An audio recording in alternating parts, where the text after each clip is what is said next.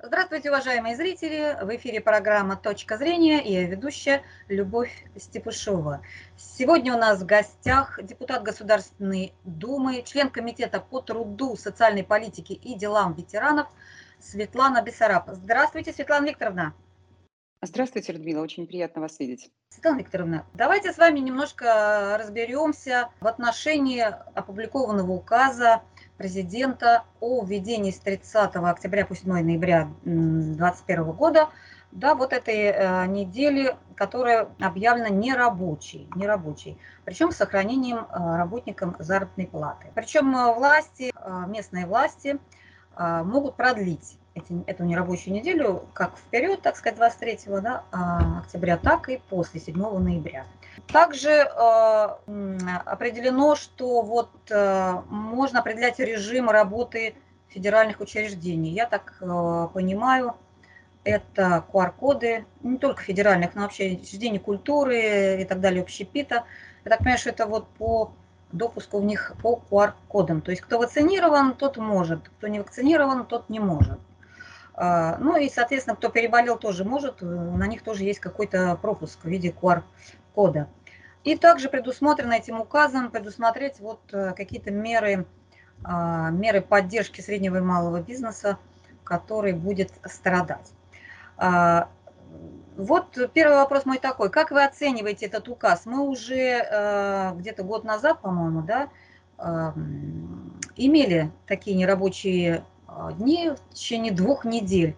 Вот по вашим данным, принесло ли это пользу а, в плане улучшения эпидемиологической ситуации, в плане сохранения на плаву бизнеса.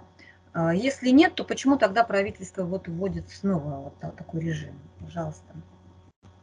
Вы знаете, всегда ограничения вводятся не от того, чтобы навредить малому, среднему бизнесу, крупным а, бизнесменам, инвесторам, а для того, чтобы, вот как сказал президент, сбить волну коронавируса. На сегодняшний день цифры катастрофически растут вверх, и нужно просто понимать, что система здравоохранения не справляется. Врачи находятся в режиме цейтнота уже более года. И когда появилась вот эта новая последняя волна, да, скорее всего, она связана с сезонностью. А, но это еще будут выяснять э, ученые от здравоохранения, но мы все можем проанализировать и сделать какие-то выводы, что как только подходит у нас осенне-зимний период, количество заболевших растет, и система, к сожалению, перестает справляться. Действительно, во, все, во многих регионах занятость койко-мест в больницах, в госпиталях подошла уже к критическому порогу 98-99%. Мы понимаем, что завтра больных будет некуда принимать даже вот с этими страшными картинками, когда спят э, в коридорах, а, на каких-то кушетках и так далее. Мы и этот психологический порог можем преодолеть. Поэтому а, локдаун вводится в данном конкретном случае, нерабочие дни вводятся для того, чтобы не допустить дальнейшее распространение коронавируса, для того, чтобы просто прервать вот эту цепочку заражений и чтобы система здравоохранения могла а, ну, немножечко встрепенуться, немножко передохнуть. А, конечно, это повлияет на бизнес. Безусловно, это повлияет на бизнес. Но между жизнью, здоровьем нации и экономикой страны а, неизменно президент выбирает, конечно, жизнь и здоровье населения. А, то есть мы можем сказать, что предыдущий опыт э, помог да, системе здравоохранения справиться с наплывом, с наплывом пациентов. Да? Я так понимаю, что поэтому именно этот опыт повторен. А, а, ну да, безусловно, нам нужно какие-то меры предпринимать. К сожалению, не все население вакцинировалось. Более того, и сегодня есть ковид-диссиденты, которые, я не понимаю, почему. Вы задали этот вопрос, а вот почему люди не хотят вакцинироваться. Мне это сложно понять, потому что я вакцинировалась в числе еще тестовой группы, когда еще не было массовой вакцинации, то есть это добровольный порядок был, и я ни одного дня не пожалела о том, что прошла вакцинацию, члены моей семьи прошли вакцинацию, мои близкие, а, члены моей, моей команды, моего коллектива. Сегодня все уже ревакцинированы, поэтому мне сложно понять. Опасения, которым люди подвергают себя, а, в дальнейшем могут вылиться в самые плачевные результаты. А, среди причин такой низк, низкого такого уровня э, вакцинации в э, СМИ называется недоверие государству. А как вы бы прокомментировали вот, это, вот эту причину? Недоверие государству. А, вы знаете, можно не доверять кому угодно, можно не доверять чему угодно, но когда вакциной, нашей российской вакциной «Спутник Ви» уже провакцинированы миллионы не только наших сограждан, но и за рубежом. И когда а, опыт этой вакцинации показывает и позволяет сделать выводы о ее положительном эффекте, а, вакцина не может быть абсолютно безвредной. Это все-таки вакцина. Но, как показывает практика, те, кто вакцинировались, даже если заболевают, то заболевают гораздо реже. И если болеют, то в большинстве своем, в абсолютном большинстве своем – в гораздо менее опасной форме.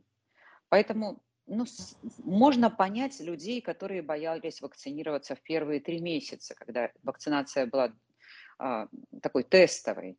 Да, были опасения, хотя вот ну, многие из нас доверяли, абсолютно доверяли новой вакцине. Она прошла достаточно интересный путь, она уже часть ее уже была опробирована ранее, не в части вот именно коронавируса, но я не биолог, я не научный а, сотрудник, я не буду лучше повторять то, что можно найти на официальных сайтах, абсолютно открытых источниках информацию. Я только прошу меньше доверять блогерам, вот тем э, так называемым э, знатокам всего и вся, которые призывают ну, часто тысячи своих подписчиков ни в коем случае не вакцинироваться, а потом в один прекрасный момент показывают, как они в припрыжку побежали и вакцинировались. Понимаете, вот среди этих подписчиков есть уже умершие. Или умирают. Это нужно понимать. Или умирают, или находятся в реанимации, которые переполнены. И, знаете, мне всегда хочется а, напомнить а, таким блогерам, что если они не, не осознают свою ответственность, а, лучше не делать этого.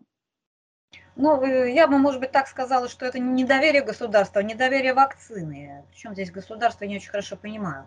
А, ну, вакцина, да, экспериментальная, но во всем мире это как бы эксперимент, да, во, во всем мире такая ситуация, поэтому как-то выделять государство я бы не стала как причину. А, скажите, пожалуйста, почему объявлен, вы сказали локдаун? Ну, локдаун это несколько другие меры, это просто закрытие, как у нас было вот в апреле да, в марте-апреле 2019 года. Просто закрытие всего и вся. Здесь просто объявлены нерабочие дни, причем тем, кто вакцинировался, пожалуйста, можно э, сохранять свой, свой, свой образ жизни таким же образом или переболевшим, как, как, как и раньше. То есть это не локдаун. А почему не объявляется локдаун, с вашей точки? То есть это полное закрытие страны, а все-таки нерабочие дни просто. Хотя ситуация тревожная. Да, безусловно, ситуация тревожная, но давайте, во-первых, посчитаем, сколько, собственно, этих дней, потому что э, на рабочие дни приходится всего 4. Да, я посмотрела. Да, с, да, с учетом э, выходного дня 4 mm ноября. Э, это как раз вот тот период времени, который наименее болезненно может пережить бизнес. И вместе с тем вчера уже объявлено было о тех мерах государственной поддержки, которые готово государство оказать малому среднему предпринимательству, а, бизнесу в случае подачи соответствующих заявок и принятия решения на уровне руководства, собственников таких организаций о заявке на поддержку государства. Но, заметьте, основной задачей при получении гранта будет сохранение рабочих мест. То есть государство и в этом случае опосредованно заботится о, труд, о трудовой занятости населения, о сохранении заработных плат. Почему в разных регионах по-разному? Ну, мы понимаем, что у кого-то возможности э, достаточно обширные все еще, и в течение, знаете, определенного периода времени, а, благодаря каким-то введенным ограничительным мерам, поэтапность вот такого наращивания – а, что называется, заболеваемости, она была все-таки контролируемой. Но я приведу для сравнения Краснодарский край. Как все возмущались, что вот это же безобразие, к вам можно приехать только вакцинированным гражданам или тем, кто уже переболел, и никак иначе. И вместе с тем сегодня показатели Краснодарского края, они ощутимо а, в нашу пользу дают сравнения по сравнению с теми регионами, которые были открыты для всех и вся, и двери широко их были распахнуты. Это тоже один из методов вот, сокращения вот таких неблагоприятных воздействий на бизнес. Те, кто может себе позволить сегодня а, разрешить работать, дать возможность работать большему количеству а, организаций, сфер экономики, это, конечно, преимущество большое. Им нужно пользоваться. Полный локдаун – это крах экономики. А, да он, наверное, и невозможен, потому что нам всем нужны продукты питания. Нам всем нужна логистика, так или иначе. Нам всем нужно жизнеобеспечение, жизнедеятельность. Это связь, это транспорт, это здравоохранение, это образование. Да, сфера обслуживания, безусловно, пострадает.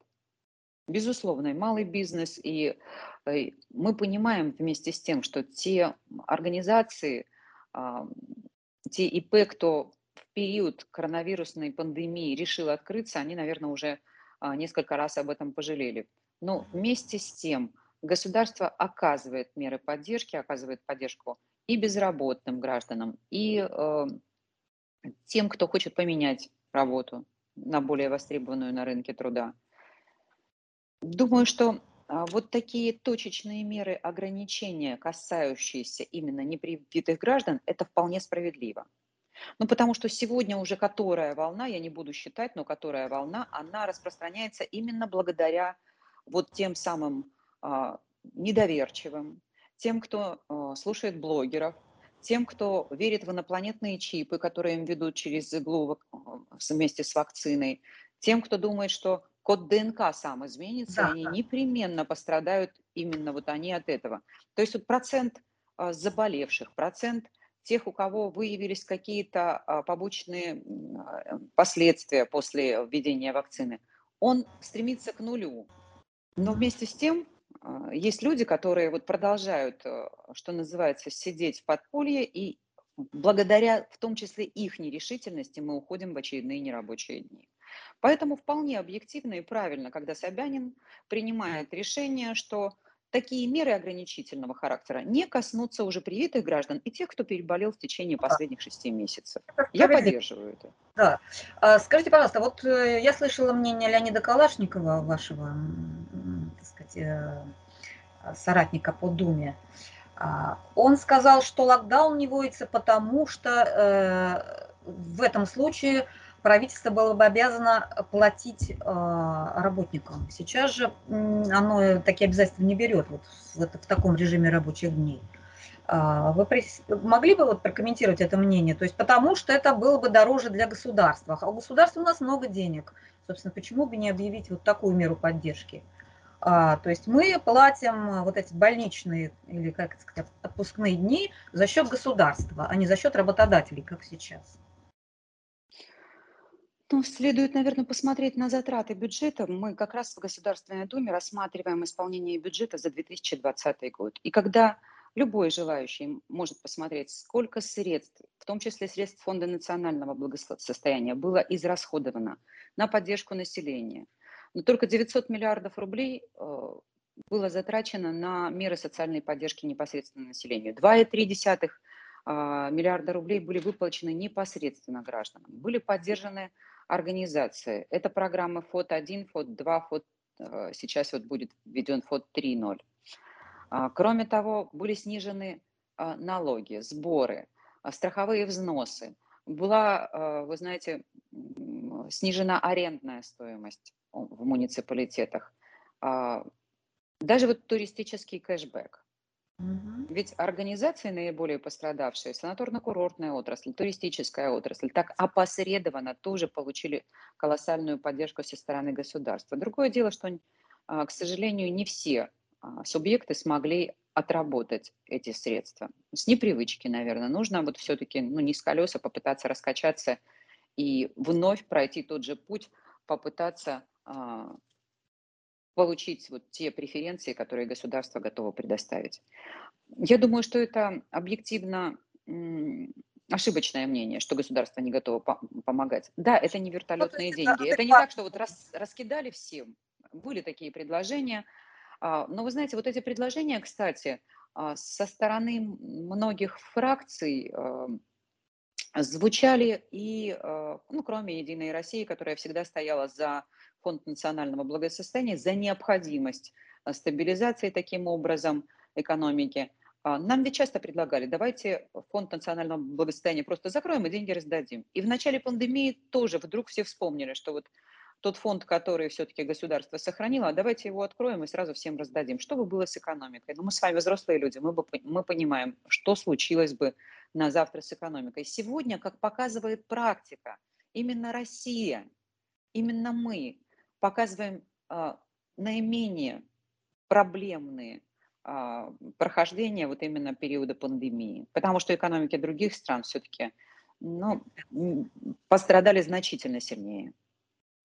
А, не опасаетесь ли вы, что вот э, предприятия, которые будут остановлены, перенесут э, вот понесенные издержки на население, то есть повысят свои цены и все? Это какой-то метод контроля за, тем, что будут делать вот эти предприятия, так сказать, э, которые будут не работать. Вот они возьмут и скажут, а мы вот тут потерпели, о, так сказать, убыток, давайте там на нашу продукцию повысим цену, отобьем эти деньги. Этот вариант вы не исключаете?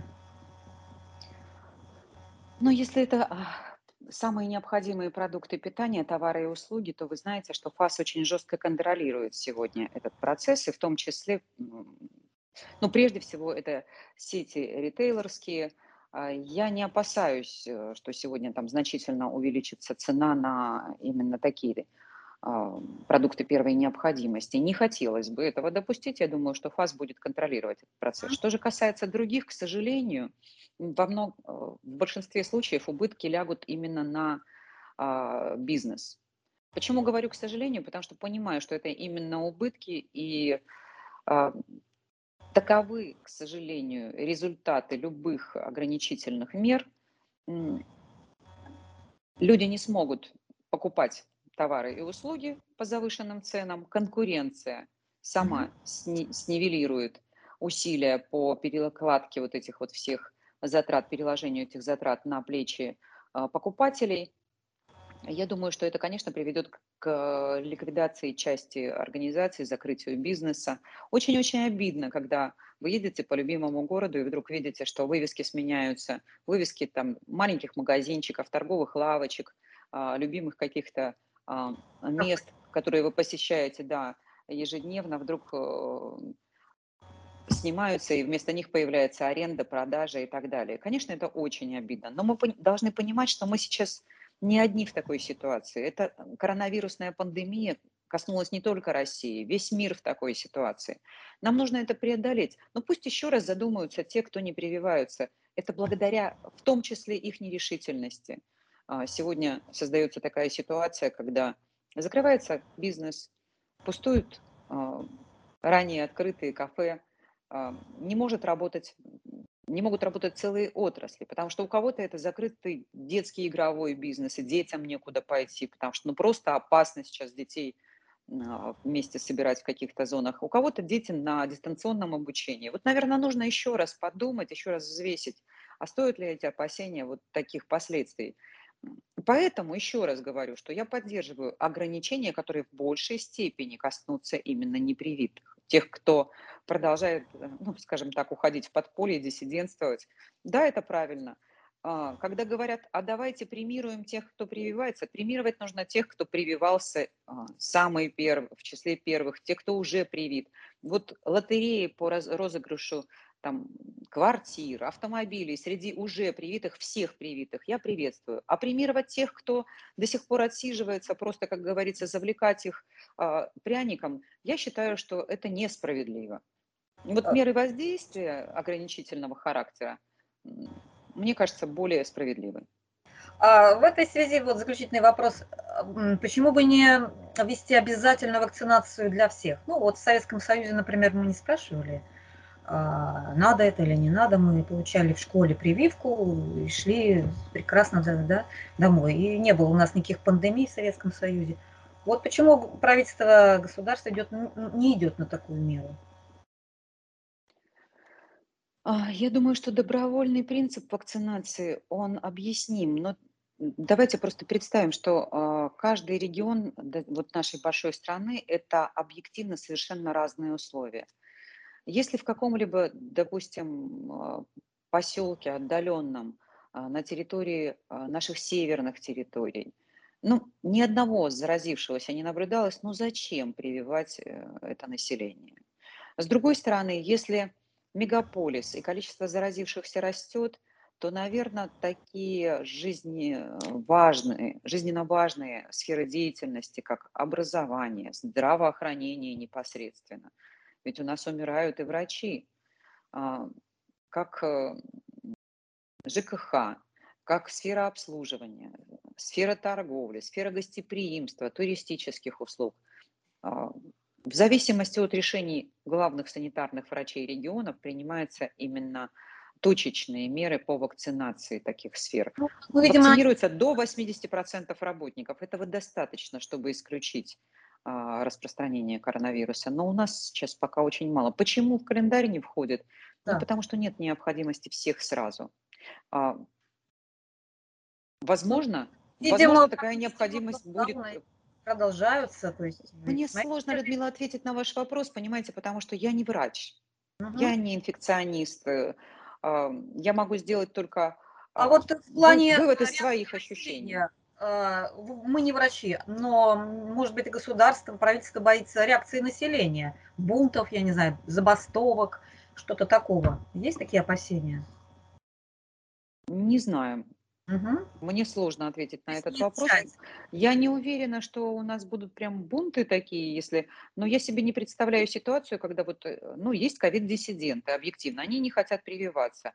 Вы будете вскрывать, ну, предлагаете, вскрывать с правоохранительными органами им двери, вытаскивать их силой, крутить им руки, там, вести в э, поделение полиции, там, вакцинировать насильно. Но это бред, конечно. Угу. Даже вот если в календарь прививок у нас включена вакцина, то это предполагает только обязательную вакцинацию определенных сфер деятельности работников. Это госслужащие, бюджетники в основе своей, муниципальные служащие, это те же самые врачи, учителя, те, кто постоянно контактирует с большим количеством людей, детей, и те, кто, ну, объективно, будучи переносчиком заболевания, может распространить его на всех, с кем он общается. Такие сферы деятельности вы можете просто исключить свою работу в этих сферах деятельности. Но это не значит, что вот если вы пришли, а, то вас будут насильно вакцинировать. Нет, если в календаре прививок стоит такая прививка, вам просто скажут, вы должны вакцинироваться. Если нет, вы не будете работать там. Что-либо, будете да. сидеть дома. Но это не доброволь, это не обязательная вакцинация. Это опять-таки, это календарь прививок. У нас вообще нет вот, такой, вот такого понятия обязательно. Есть календарь прививок. Ну, э, во всяком случае, вот я помню, пришла в поликлинику, мне сказали, пока вот вы не сделаете прививку, мы там вам не сделаем там обследование. То есть, э, это правильно. Это, я это... думаю, что, знаете, нужно да. даже перестать принимать на плановое лечение невакцинированных. Но почему сегодня, вот понимаете, э, граждане, которые болеют, которые вот хронически болеют, которые нуждаются в плановых операциях, когда от каждого дня просрочки может зависеть жизнь человека, а если ребенка к тому же, это же, это же просто катастрофа, когда родители не могут а, добиться, а, например, плановой операции для малыша. Это же ужасно, ужасно. Но почему это происходит? Потому что все врачи заняты с ковидными койками, потому что а, вынуждена система здравоохранения где-то прерывать плановые операции, плановое лечение, просто потому что все работают на борьбу с ковидом. А вот это объективно уже затрагивает права других граждан. Вот я считаю, вы свободны в своем решении не вакцинироваться до тех пор, пока вы не причиняете несвобод другим гражданам. А если вы своими действиями ограничиваете э, их права, это уже не свобода, это уже просто тирания. А вот э, в некоторых странах, например, Болгарии, там медики обратились к правительству, чтобы невакцинированных пациентов а, которые попали на лечение по ковиду, с них взимать какую-то часть э, платы за лечение. Как вы считаете, она, она такая нормальная мера? Можем мы вот у себя в России вот ее? Не можем.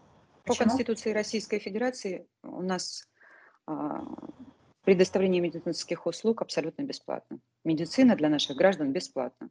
Нам нужно либо менять Конституцию и тогда менять о, сами устои государства, а, либо предоставлять всем бесплатную медицинскую помощь. Другое дело, что нужно понимать, что ее не хватает. Вы знаете, вот, ну, наверное, каждый сталкивается, когда к вам приезжают гости, допустим, ну, думаю, к вам, Людмила, тоже, когда вам кто-то звонит и говорит, вот вы знаете, приехали в гости, заболели, помогите, там вот хочется прям получше э, а, клинику, получше то, получше это. Я тоже сталкиваюсь с такими проблемами. Мне всегда хочется сказать, ребята, вы куда ехали? Вот вы почему не привитые приехали, а Теперь вот такая ситуация складывается, что вы жалуетесь, вы обижаетесь, что нет мест, места в палате, что приходится лежать в коридоре. Да, я понимаю, мы должны, вот и депутаты Государственной Думы, должны разбираться с нарушением прав. Но если эта ситуация вызвана уже вот таким неблагоприятным воздействием, ну о чем тогда говорить? Просто люди должны понимать, что коек нет, проблем нет, их будут лечить бесплатно.